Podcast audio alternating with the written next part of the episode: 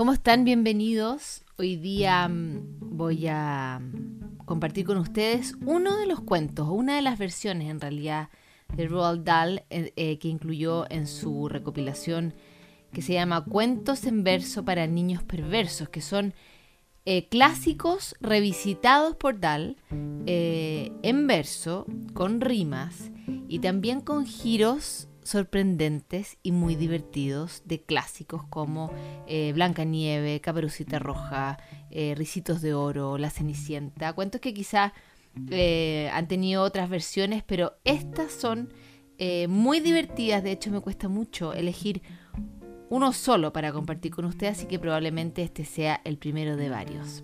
Voy a compartir hoy día la versión de Roald Dahl en esta compilación entonces que se llama Cuentos en verso para niños perverso. Tengo aquí una edición de Alfaguara eh, y vamos a aprovechar de leer Blanca Nieves y los siete enanitos en la versión entonces de Roald Dahl.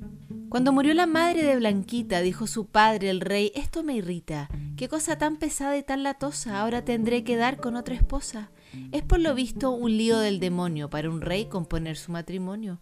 Mandó anunciar en todos los periódicos, se necesita reina, y muy metódico recortó las respuestas que enseguida llegaron a millones. La elegida a demostrar con pruebas convincentes que eclipsa a cualquier otra pretendiente. Por fin fue preferida a las demás, la señorita Obdulia Carrasclás, que trajo un artefacto extraordinario comprado en algún exótico anticuario. Era un espejo mágico parlante con marco de latón limpio y brillante que contestaba a quien le planteara cualquier cuestión con la verdad más clara. Así, si por ejemplo alguien quería saber qué iba a cenar ese día, el chisme le decía sin tardar, lentejas o te quedas sin cenar. El caso es que la reina, que Dios guarde, le preguntaba al trasto cada tarde, dime espejito, cuéntame una cosa, de todas, ¿no soy yo la más hermosa? Y el cachivache siempre, mi señora, vos sois la más hermosa, encantadora y bella de este reino, no hay rival a quien no hayáis comido la moral. La reina repitió diez largos años la estúpida pregunta, y sin engaño le contestó el espejo, hasta que un día Obdulia oyó al cacharro que decía Segunda sois, señora, desde el jueves es mucho más hermosa Blancanieves. Su Majestad se puso furibunda, armó una impresionante varaunda y dijo Yo me cargo a esa muchacha, la aplastaré como una cucaracha, la despellejaré, la haré guisar y me la comeré para almorzar. Llamó a su cazador al aposento y le gritó, Cretino, escucha atento, vas a llevarte al monte a la princesa diciéndole que vais a buscar fresas y cuando estéis allí vas a matarla, desollarla muy bien, descuartizarla y para terminar traedme al instante su corazón caliente y palpitante. El cazador llevó a la criatura mintiéndole vilmente a la espesura del bosque. La princesa que se olió la torta dijo Espere, ¿Qué he hecho yo para que usted me mate, señor mío? El brazo y el cuchillo de aquel tío erizaba el pelo al más pintado. Déjeme, por favor, no sea pesado. El cazador, que no era mala gente, se derritió al mirar a la inocente. Aléjate corriendo de mi vista, porque si me lo pienso más, vas lista. La chica ya no estaba que iba a estar. Cuando el verdugo terminó de hablar, después fue el hombre a ver al carnicero, pidió que le sacara un buen cordero, compró media docena de costillas, amén del corazón y a pie juntillas. Obdulia tomó aquella casquería por carne de princesa, que mi tía se muera si he faltado a vuestro encargo, señora. Se hace tarde yo me largo. Os creo, cazador, marchad tranquilo, dijo la reina, y ese medio kilo de chuletillas y ese corazón los quiero bien tostados al carbón. Y se los engulló la muy salvaje con un par de vasitos de brebaje. ¿Qué hacía la princesa mientras tanto? Pues autostop para curar su espanto.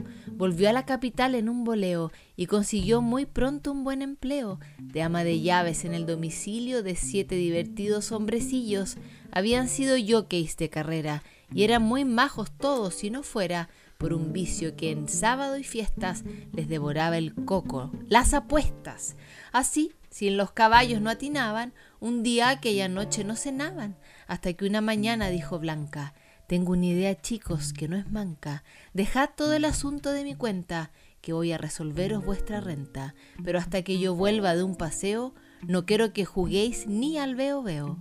Se fue Blanquita aquella misma noche, de nuevo en autostop y en un buen coche, hasta el palacio y siendo chica lista, cruzó los aposentos sin ser vista. El rey estaba absorto haciendo cuentas en el despacho real y la sangrienta Obdulia se encontraba en la cocina comiendo pan con miel y margarina.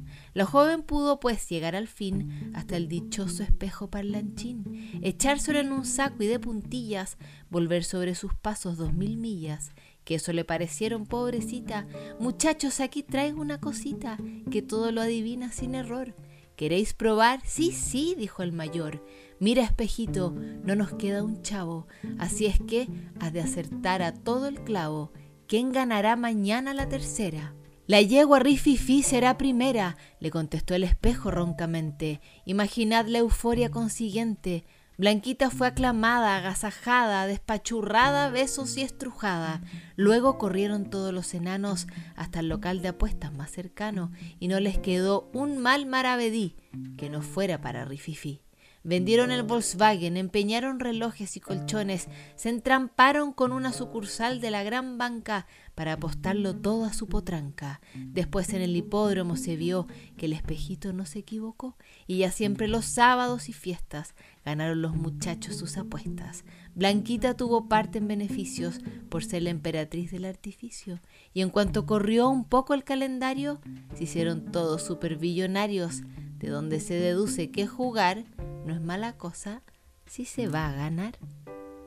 Esa era entonces la versión de Roald Dahl para Blanca Nieves y los siete enanos, como les decía, no solo en verso y con algunas rimas muy divertidas, sino también la historia da un giro sorprendente y entretenido para revisar estos cuentos clásicos que vuelven a sorprender entonces en las versiones de Dahl de este libro que se llama Cuentos en verso para niños perversos de editorial Alfaguara. Música